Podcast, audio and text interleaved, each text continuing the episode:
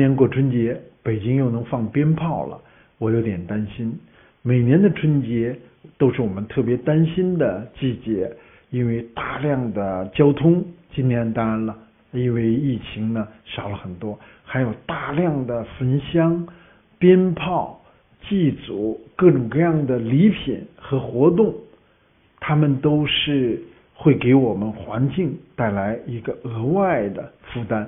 春节期间呢。雾霾、空气质量在多地呢都经常要爆表。我们今年能不能过一个移风易俗的春节？我们虽然北京市批准了在五环之外，在特定的时段可以放鞭炮了，外地虽然也有类似的呃要求、限制和放开，但是我们能不能从自己做起？能不能为了生态环境，为了人类的栖息地？